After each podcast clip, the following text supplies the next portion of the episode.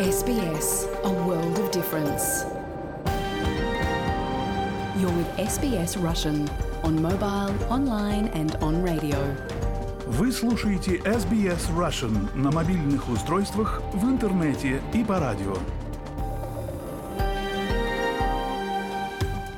Здравствуйте, здравствуйте. Программа на русском языке SBS в прямом эфире. Меня зовут Светлана Принцева, и со мной в Сиднейской студии сегодня для вас работает Виктория Станкеева. Как обычно, в самом начале хочу выразить признание традиционным владельцам земли, неба и водоемов и уважение старейшинам прошлого и настоящего, и отдать дань уважения старейшей в мире продолжающейся культуре. Сегодня понедельник, 4 сентября. В Австралии началась весна, чему мы очень рады. Надеюсь, у вас есть повод для радости, в какой бы точке планеты вы ни находились. А в нашей программе сегодня вас ждет. Как только я получила эти имейлы, я быстро все организовала, биометрию и э, медосмотр в Москве. Допустим, в четверг медосмотр и в пятницу биометрию. Мои родители уже взяли билеты и уже полетели в Москву, но в среду мне пришел отказ. Когда родственники получают отказы в туристической визе, это, конечно, очень огорчает, особенно если речь идет о пожилых родителях. Мы записали историю женщины с русскоязычной общины, которой недавно пришел такой отказ, и попросили иммиграционного агента из Сиднея Надежду Сдельник прокомментировать ситуацию. Также вас ждет материал новостной службы СБС о новом расследовании, исследовании, простите, которое показало очевидную связь между доступностью к услугам по поддержке ментального здоровья и уровнем самоубийств. Еще вас ждет новая беседа с узкосповедом из Сиднея Верой Глущенко. Сегодня мы поговорим про музыку аборигенных народов Австралии. И, если успеем, послушаем совершенно изумительную песню известного исполнителя из числа аборигенных народов. Вы слушаете SBS Russian. Большое спасибо, что вы с нами. Меня зовут Светлана Принцева. Согласно новому исследованию в сообществах с низким доступом к услугам психического здоровья, 8 раз чаще наблюдаются самоубийства среди молодежи. Впервые исследователям удалось продемонстрировать тесную связь между доступом к услугам и уровнем суицидов. Подробности у Виктории Станкеевой.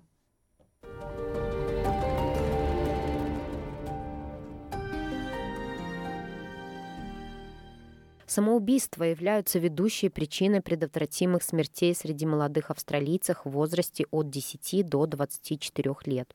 Телефонные сервисы служб психического здоровья сообщают о получении миллионов звонков каждый год от людей, ищущих поддержки. Впервые было проведено исследование, которое показало явную связь между доступом к услугам психического здоровья и уровнем самоубийств. Исследование проводилось под руководством доктора Николь Хилл. Это была совместная работа детской службы «Телефон», Kids Institute, Университета Мельбурна и Школы общественного здравоохранения Кертин. Она говорит, что результаты доказали, насколько важны услуги поддержки психического здоровья. We looked at um, the geographic мы изучили географическое распределение случаев юношеских самоубийств по всей стране среди молодежи до 25 лет. И ключевые выводы этого исследования в том, что доступ к услугам психического здоровья значительно ниже в тех сообществах по всей Австралии, где как раз наблюдалось высокое число суицидов среди молодежи, чем можно было ожидать в случайной выборке.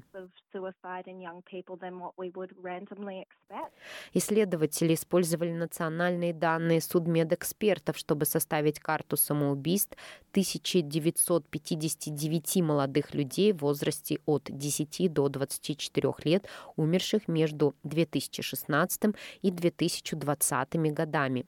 Они проанализировали количество доступных услуг психического здоровья и специалистов, время работы, а также время, необходимое для поездки к специалистам на момент смерти молодых людей, покончивших с собой. Выяснилось, что сообщества с плохим доступом к услугам психического здоровья в 8 раз чаще оказываются лидерами по количеству молодежных суицидов. Большие территории отдаленной и региональной части Западной Австралии, Квинсленда, а также отдельные районы Нового Южного Уэльса и Южной Австралии были выявлены как особенно горячие точки по числу самоубийств среди молодежи. Доктор Хилл говорит, что исследование также выявило другие проблемы в сообществах с высокими уровнями юношеских самоубийств. Мы обнаружили, что молодые люди, умершие в таких так называемых горячих точках, имели значительно больше доказательств употребления незаконных наркотиков, что указано в токсикологическом отчете, который мы изучили. И когда мы исследовали, связано ли употребление незаконных наркотиков с зонами частых самоубийств, мы фактически обнаружили, что существует 90% увеличение вероятности, что молодой человек, употреблявший незаконные вещества, может быть связан с этими горячими точками. При сравнении сообществ с более высокими и более низкими уровнями самоубийств доктор Хилл говорит, что стало ясно, что доступ к услугам психического здоровья может быть защитным фактором для молодежи. Риск самоубийств значительно возрастает в среднем и позднем подростковом периоде. Поэтому многие услуги психического здоровья оказывают целенаправленную поддержку молодежи. Служба психической поддержки Lifeline – крупнейший поставщик услуг по предотвращению самоубийства Австралии. Главный научный сотрудник доктор Анна Брукс говорит, что доступ к услугам поддержки психического здоровья может стать той самой разницей между жизнью и смертью. Они могут менять жизни. Uh, Доступ к поддержке означает, что люди, которые не уверены, какие следующие шаги предпринять, могут чувствовать себя беспомощными и безнадежными, иметь очень тяжелые мысли, а на самом деле могут обратиться куда-то и найти поддержку, которая действительно способна помочь им изменить свои мысли или найти пути через эти очень сложные жизненные моменты. Поэтому наличие поддержки на протяжении всей жизни абсолютно критично. Патрик МакГори является исполнительным директором Origin, Национального центра в области молодежного психического здоровья и профессором молодежного психического здоровья в Университете Мельбурна. Он говорит, что статистика по молодежным самоубийствам вызывает тревогу. Самоубийство – это главная причина смерти среди молодых людей, ведущая причина преждевременной смерти среди молодежи, подростков и молодых взрослых. И это очевидно более распространено среди молодых мужчин, но уровень самоубийств среди молодых женщин тоже растет.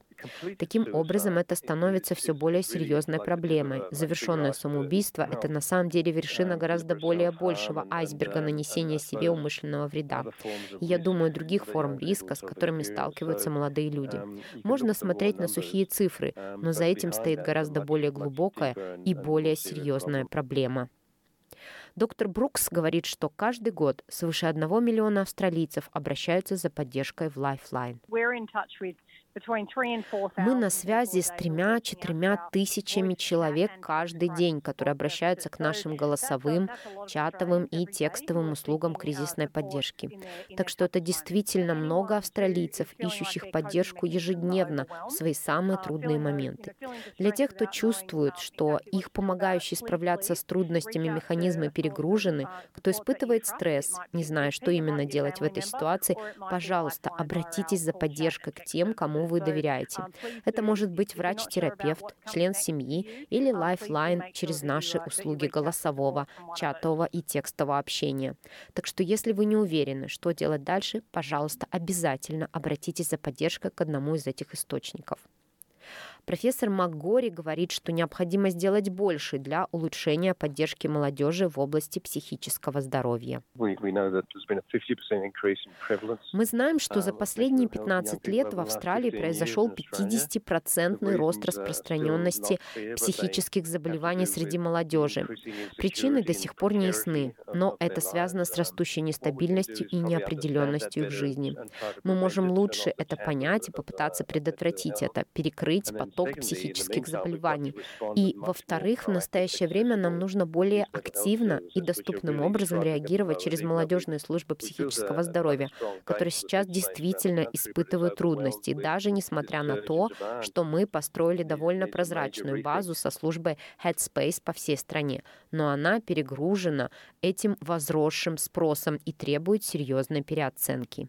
Если вам или вашим знакомым нужна поддержка в кризисе, свяжитесь с Lifeline по телефону 13 11 14, службы обратного звонка по самоубийствам по номеру 13 00 659 467 и Kids Helpline по номеру 1800 55 1800.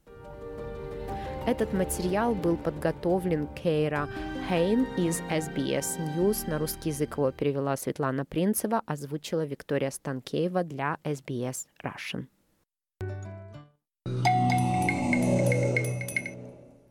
Вы слушаете программу на русском языке радио СБС, и мы в прямом эфире.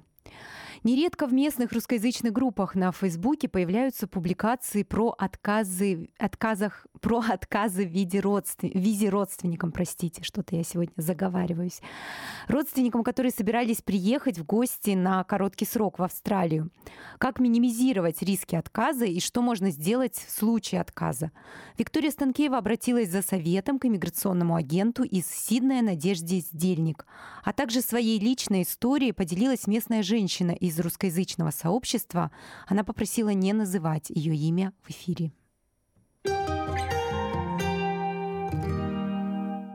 Я живу в Австралии уже долгое время, и у меня четверо детей. Я хотела пригласить своих родителей помочь мне с детьми, пока я вышла на работу. Э, я подала на визу туристическую, визитор 600 в июле этого года. Все документы приложила в пятницу, получается письмо о том, что я как бы пригласительное, то, что я описываю, что я их приглашаю и хочу их видеть, как бы мне помочь с детьми. Потом я приложила справку о зарплате с работы свою, потом приложила банковские счета родителей а, с их пенсией. Они у меня пенсионеры, им около 70 лет обоим. Потом приложила, что у них а, есть недвижимость у каждого а, в России приложила справку о составе семьи, где было а, я, а, мама и папа. Может быть, мне эту справку нужно было как бы по-другому сделать. А, может быть, она должна была включать мою сестру и брата тоже. Может быть, это была моей ошибкой. Но, в общем, я ее тоже приложила. Еще я, я приложила копию паспорта моего папы, что он бывал а, за рубежом раньше. А, в общем, я приложила эти все документы, я оплатила на сайте иммиграционном. Получается, я в пятницу это все сделала, и в понедельник мне пришло оповещение, что иммиграционная служба приглашает их пройти биометрию и приглашает их пройти медосмотр. Как только я получила эти имейлы, я быстро все организовала, биометрию и э, медосмотр в Москве. Допустим, в четверг медосмотр и в пятницу биометрию. Мои родители уже взяли билеты и уже полетели в Москву, но в среду мне пришел отказ. И было написано в отказе, что мы отказываем вам, так как у вас нет оснований вернуться обратно в Россию. Получается, миграционная служба думает, что они не вернутся обратно, и они останутся в Австралии. В общем, это было для меня большим шоком, и я вообще этого не ожидала. Допустим, моя мама приезжала помогать мне с детьми раньше, и она была здесь э, очень долгое время, и она обратно уехала. Они, она не, не нарушила никаких э, визовых правил, но мой папа раньше не был в Австралии, это будет для него первый раз привет в Австралии, он не видел еще моих детей вообще. В общем, для меня это было большим шоком. За комментарием мы обратились к зарегистрированному иммиграционному агенту из Сиднея Надежде Сдельник. Несмотря на то, что кажется, что достаточно простая виза и легко податься, все-таки приходят отказы. И люди приходят ко мне на консультацию уже с отказами и спрашивают, что мы можем дальше сделать. Мы можем рассмотреть несколько сценариев, просто гипотетических. Да? Например, когда вы подаете на э, визу туристическую для родителей, обязательно нужно себя поставить на место офицера. То есть, например, если родитель а, находится на территории России и у него а, паспорт гражданина России. А, для украинцев немножко другая ситуация, хотя тоже есть а, отказы. Поэтому мы тоже можем это немножко отдельно обсудить. Но потенциально а, офицер может предположить, что когда родитель приедет на территорию Австралии, и если в данном случае ребенок проживает в Австралии, и он единственный ребенок, тогда он, а, возможно, захочет подать на визу беженца, на protection визу.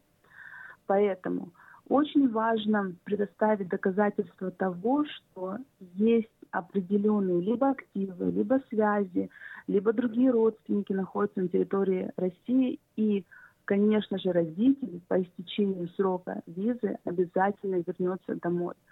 То есть как можно усилить кейс? Бывают разные случаи. У кого-то есть квартира, у кого-то нет квартиры. Кто-то получает пенсию, кто-то работает.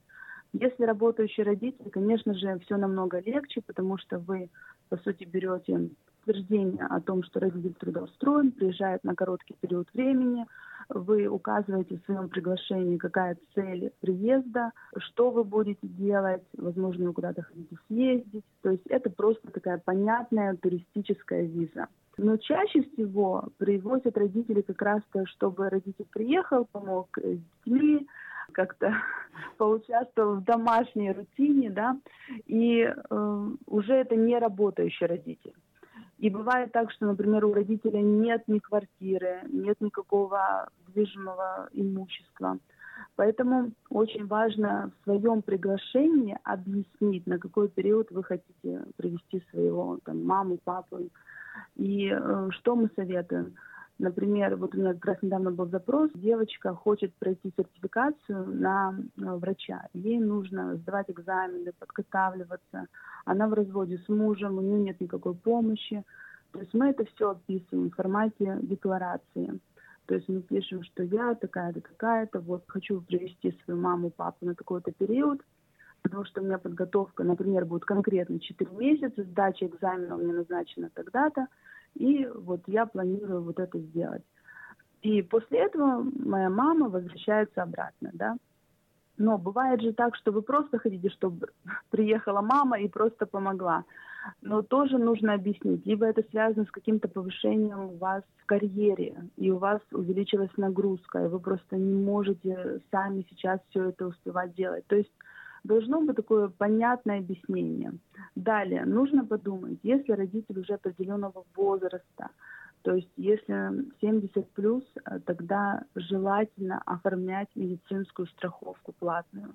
Она не очень много стоит, вы будете платить ежемесячно, но это дает э, понимание того, что, во-первых, э, государство защищено, и вы защищены, если что там произойдет, не дай бог тогда родитель может воспользоваться э, услугами э, больницы, либо пойти к доктору. То есть это очень важный момент. Далее нужно объяснить, что у родителя есть в своей стране, да, то есть опять-таки он там получает пенсию, у него там, не знаю, еще остался другой ребенок, есть внуки. Э, то есть нужно показать, что почему так важно приехать, да, то есть родитель соскучился, но в то же время намерение э, как раз-то является на краткое пребывание в Австралии. То есть в дальнейшем родитель будет возвращаться. То есть это очень важно.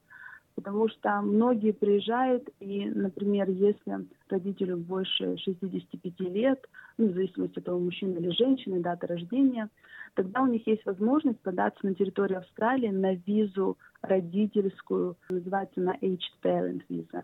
И когда они подаются, у них будет bridging виза на весь период пребывания и во время рассмотрения данной визы. Поэтому в том числе нужно учитывать этот фактор, так как офицер понимает, что если вы единственный ребенок, сейчас ваша мама приедет, вы там через месяц подались на эту визу, и все, и она здесь осталась. И она осталась на очень длительный период, потому что срок рассмотрения данной визы на данный момент составляет 30 лет. Ого. То есть это вот просто вот она сидит здесь легально, да, но вот такая вот дополнительная возможная нагрузка да, на государство. Поэтому вот эти вот возможные рассуждения, которые э, офицер в своей голове прокручивает, учитывая конкретную ситуацию, вы должны их принимать во внимание. Конечно же, желательно показать, что у вас есть стабильный доход, да. Даже если это выплаты Centralink, неважно, то есть некоторые мне спрашивают, ой, я вот получаю дотации, ну, неважно, у вас такая ситуация, вы там сидите с детьми, вы готовитесь выйти э, на рынок рабочий, То есть это абсолютно нормально, просто офицер должен понимать, что дальше. Окей, приехала, побыла полгода, уехала.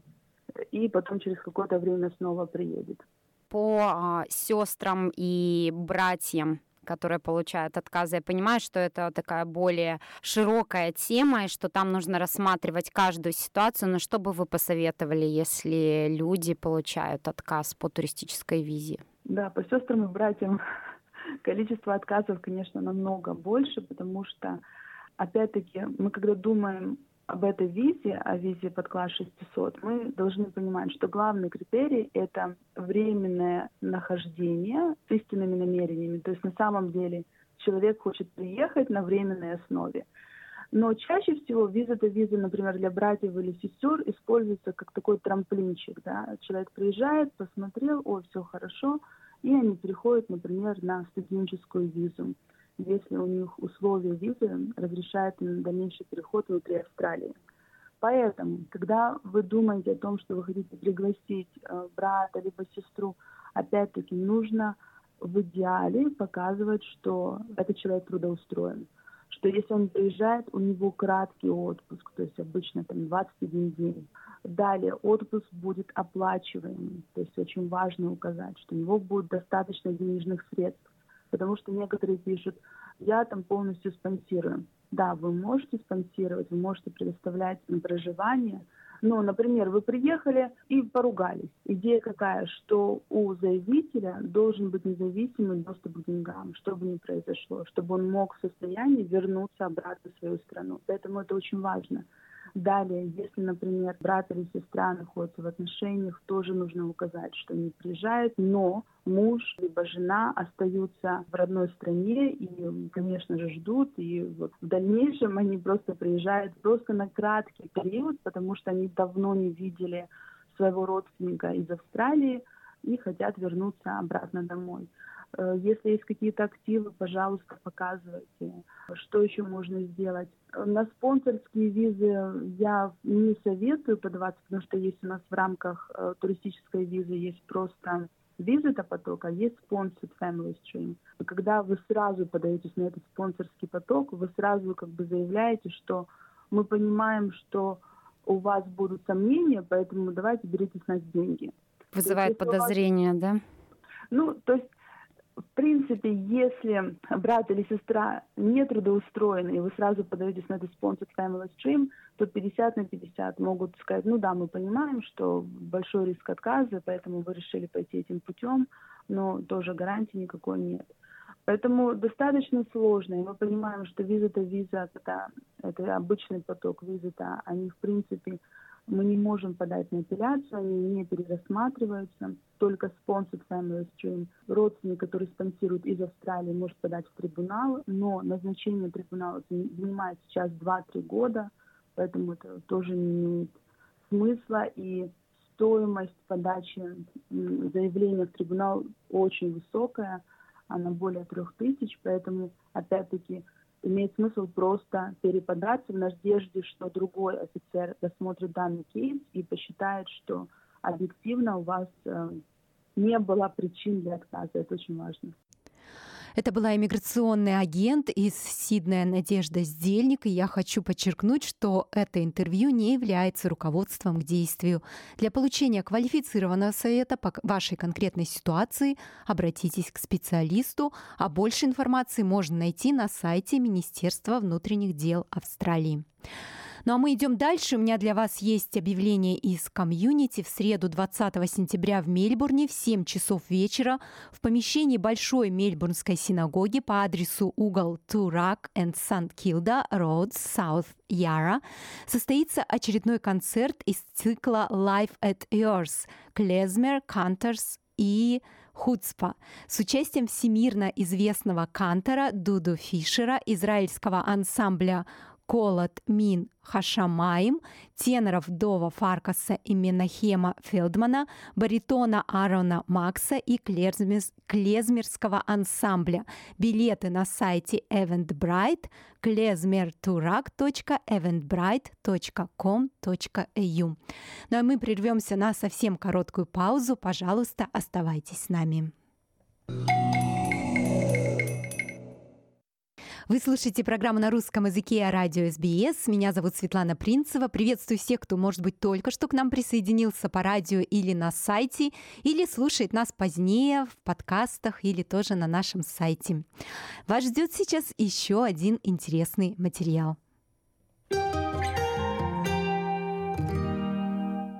Мы сегодня в студии снова с Верой Глущенко, искусствовед. Продолжаем беседы про аборигенные народы Австралии, искусство, музыку, кино. В прошлый раз мы говорили о фильмах, которые можно посмотреть, чтобы узнать больше о истории, культуре аборигенных народов.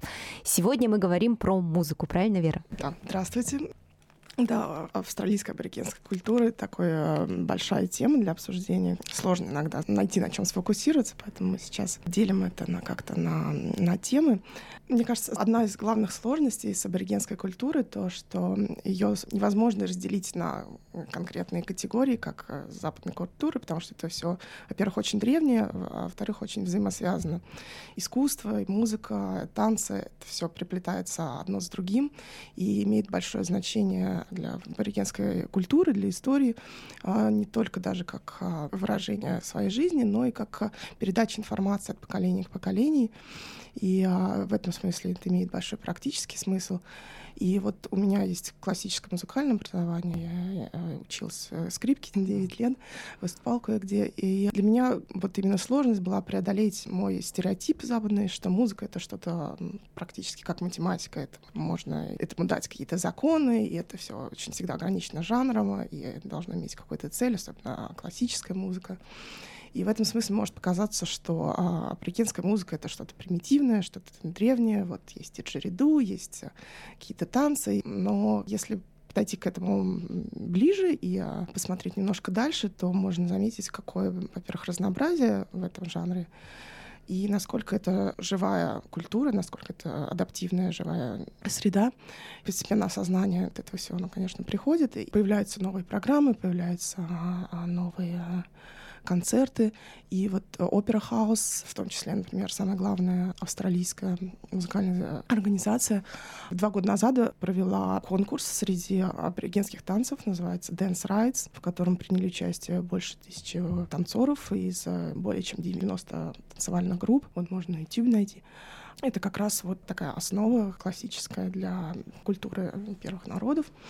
И а, как раз если посмотреть вот на сколько отличается, например, танцы северных аборигенов от э, западных или от танцев Центральной Австралии, как это все взаимосвязано именно с понятием страны, кантри, с традицией. И э, в то же время тот же Опера Хаус, он, например, поддерживает известную танцевальную группу, которая называется Бангара, такой аборигенский балет.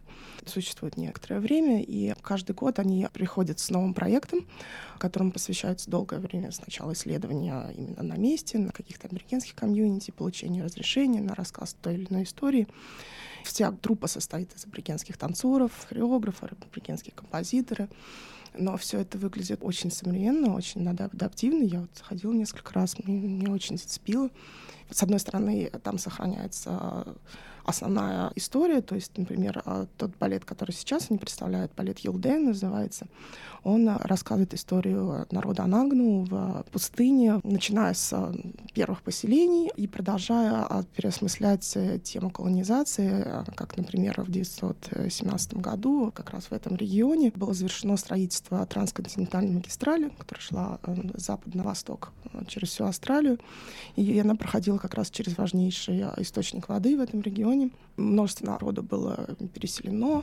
Через этот балет можно как бы проследить всю, всю эту историю без каких-то особенных там, а, без лишней информации, без нравоучений. Вот, вот я э, хотела узнать, да, надо да. ли как-то себя подготовить, чтобы mm-hmm. это пойти и правильно воспринимать. Например, mm-hmm. к опере лучше знать, да, сюжет, да. а что касается балета, можно вообще неподготовленному зрителю понять а, что-то? Можно, да, конечно, но это будет довольно эмоциональное, мне кажется, переживание, а, потому что даже сам балет он мне во многом напомнил, а, вот, например, была такая хореограф а, немецкая Пина Бауш еще в 70-х годов. Многие говорят, что она как-то перезабрела балет в таком неэкспрессионистском стиле, делая упор на, и на эмоции, на, на движение, а не на структуру И во многом вот э, то, что делает Бангар, мне вот напомнил как раз вот этот вот такой современный балет, который очень вовлекает тебя, то есть это полтора-два часа без перерыва, специально сделанными декорациями, со светом, то есть очень uh, engaging. Mm-hmm. А, поэтому, ну, конечно, дополнительная информация, она дает некоторый бэкграунд к этому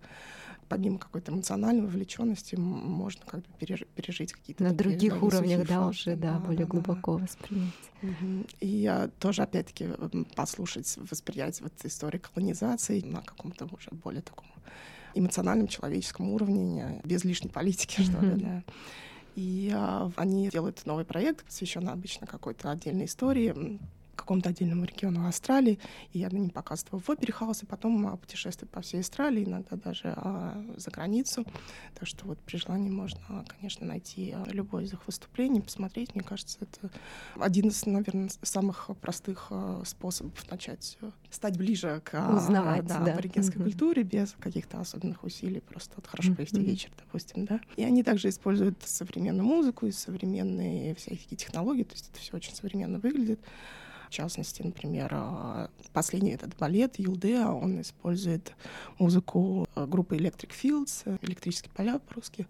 Это дуэт, э, который состоит из а, музыканта Майкла Росса и певца Захария Филдинг, который также занимается художественной деятельностью, он рисует картины, потому что он сам сын художника Роберта Филдинга, и вот недавно он получил премию Винс Прайс за свои работы. И мне очень нравятся их песни. Они такие, а это смесь электронной музыки, поп-музыки, какого-то соула. Несколько красивых клипов было. Они выступают на разных мероприятиях. Многие говорят о том, что им нужно представлять Австралию на Евровидении. То есть тоже очень все очень э, современно выглядит, очень адаптивно. И это вот только одна из сторон аборигенской музыки, допустим, да.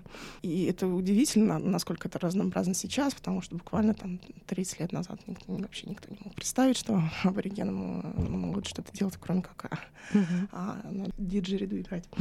а, и вот кроме а, поп-музыки, кроме сол-музыки, есть а, несколько культовых, наверное, фигур. Вот в прошлом году, например, ушел из жизни музыканта Арчи Роуч, mm. а, такой бард, поп-музыкант с сложным африканским детством. Он как раз из Stolen Generation, взят из своей семьи, жил в, в разных приемных семьях. И а, прошел через алкоголизм, через болезни, и а, при этом его музыка очень лиричная, очень мягкая, которая посвящена в основном ну, вот, каким-то жизненным темам, но вот с таким светлым оттенком, и в том числе любви к его жене, к его детям. У него достаточно длинная была карьера. Он выступал а, на разогреве у Пати Смит, у Боба Дилана. И стал такой во многом культовой фигурой. Я недавно mm-hmm. посмотрела документальный фильм про музыканта слепого, который тоже умер несколько лет назад. Гурумул, по-моему, его имя. Выступал в том числе mm-hmm. на сцене оперного театра и потом ездил в туры по Америке. И такой у него даже в фильме сложный, mm-hmm. своеобразный характер. Он очень мало говорит, но когда он поет, mm-hmm. если это там описывают люди, что первый раз услышали его там лежа в темноте дома mm-hmm. в наушниках, это совершенно какое-то непередаваемое mm-hmm. ощущение. Ну, в целом, да, почти у всех у них а, есть очень индивидуальный стиль, который, конечно, цепляет, э, если вслушиваться в это дольше. Да, даже не важно совершенно понимать слова, ты просто на каком-то другом уровне начинаешь э, приобщаться вот к этой музыке. И даже вот диджериду и вот духовые инструменты, они довольно широко, мне кажется, используются и другими музыкантами в других жанрах, просто как э, фоновая музыка, потому что это что-то такое mm-hmm. очень особенное. Ну и, конечно, особенно последние вот, там, 5-10 лет э, рэп-культура тоже берет свое, и в среде аборигенов это тоже такое очевидно особенно среди молодежи, а развивающееся явление. Я не очень разбираюсь в рэп-музыке, честно говоря, но вот а, некоторые имена, они, конечно, вызывают интерес. Например, вот певец, который зовут Бейкер Бой, который выглядит как а, типичный хип-хоп исполнитель, но при этом он использует очень позитивную лирику, то есть там почти нет каких-то там, не знаю, матерных слов. Mm-hmm. При этом он миксует английский и вот язык на йонгу северной территории, и традиционные инструменты элементы современные, что очень интересный микс. Или есть другой рэпер Зиги Рама, например, который более острые политические темы выбирает и напрямую говорит о последствиях колонизации, о расизме. И э, иногда попадает даже в заголовки, потому что не всем нравится mm. его лирика, то, что он говорит. Но, в общем-то, это длинная, конечно, история. Например, в 91 году, можно сказать, что это был такой немножко переход в аборигенской музыке, вышла песня «Трити», которая называется «Соглашение». Тоже музыкальная группа из северной Арамленд. Группа называется «Йосу Инди», переводится как «Ребенок и мать». Это была первая песня, которая попала в международные чарты и завоевала призы по Австралии. Она была написана по мотивам э, фестиваля, который прошел в 1988 году, на который приехал тогдашний премьер-министр Боб Хог и пообещал, что к 90 году будет заключено соглашение между австралийским правительством и аборигенами. Но это обещание не было выполнено, и мы знаем, вот сейчас наиболее близкий момент, что мы сейчас подошли к этому, это вот референдум. Но тогда, в 91 году, лидер группы вот Йосу Инди, он сидел у костра э, на том же самом фестивале и вспоминал, как вот приезжал министр э, и давал свои обещания, как он слышал это по радио, видел по телевизору, и так родились первые строчки, собственно, этой песни, что вот э, слышал это по радио, видел по телевизору, но ничего не происходит. Может быть, под конец, вот чтобы лучше понять, о чем а, вообще эти отношения между, так скажем, между белыми австралийцами и, и, и черными, это очень, реально очень свежая история, поэтому у каждого здесь может быть свое мнение, конечно. И а, если мы посмотрим назад, когда дискуссия шла, особенно в музыке, можно посмотреть, например, на известная песня Дэвида Боуи, которая Let's Dance, может быть, одна из самых известных, э, которая связана в Австралии, потому что она была снята в региональном Нью-Саус-Уэлсе, в какой-то местной таверне. Они просто зашли с камеры и сняли а, не профессиональных актеров, а именно аборигенов, которые были там. И а, сделали потом целый клип именно на такое пересмысление этой аборигенской темы, что несколько так, а, стоит в стране от всего остального творчества Дэвида Боуи. Это было его желание сделать такой клип, рассказать эту историю, потому что, как он сам сказал, а Австралия на самом деле одна из наиболее российских стран, а вот как минимум в то время были. И а, этот клип во многом стал таким открытием для любителей музыки и для ценителей западной культуры, в том числе а, положил дорогу другим исследованиям. Или, например, а, культовый фильм а, «Приключения Присылы. Королева пустыни» 94 года, где есть сцена, герои фильма едут через пустыни и останавливаются в аборигенском комьюнити и исполняют танец под песню «I will survive». В этом танце они сочетают музыку диджериду и а, известную популярную песню и также культуру drag queens а, в одном таком а, как бы, высказывании о том, как вообще быть меньшинством в такой стране а, и как можно найти себя и пережить это. это такой, такой и момент. Выстоять, да. да, и выстоять, выжить. Да. Угу. Но вот судя по тому, как насколько это все развивается, что это все живее всех живых на самом деле, и у нас там еще много есть что открыть и много есть что сделать. Хочется с оптимизмом смотреть на все это. Да, да, давайте mm-hmm. смотреть с оптимизмом. Mm-hmm. Спасибо большое, Вера, как всегда, очень интересно. Вам спасибо. Я напомню, что это была искусствовед, культуролог из Сиднея Вера Глущенко. Впереди еще ждут другие беседы с Верой. Ну а на этом я с нашими слушателями подкастов программы в записи прощаюсь. А для тех, кто слушает программу в прямом эфире по радио, сейчас хочу вам поставить песню певца из числа аборигенных народов, о котором мы говорили в интервью. Это Джеффри Гурумул Юнупингу, или просто его изв... знают как Гурумул. Он к сожалению, ушел из жизни в 2017 году, но его песни очень популярны, их продолжают слушать. И если у вас есть возможность, подарите себе эти пять минут, э, постарайтесь, закройте глаза, послушайте в наушниках. Это совершенно изумительное пение, и, как я уже говорила, совершенно не обязательно понимать слова. Эта музыка, его песни воспринимаются на каком-то другом уровне. Так что оставляю вас с, с музыкой с песней Гурумула и до встречи на волнах радио СПС.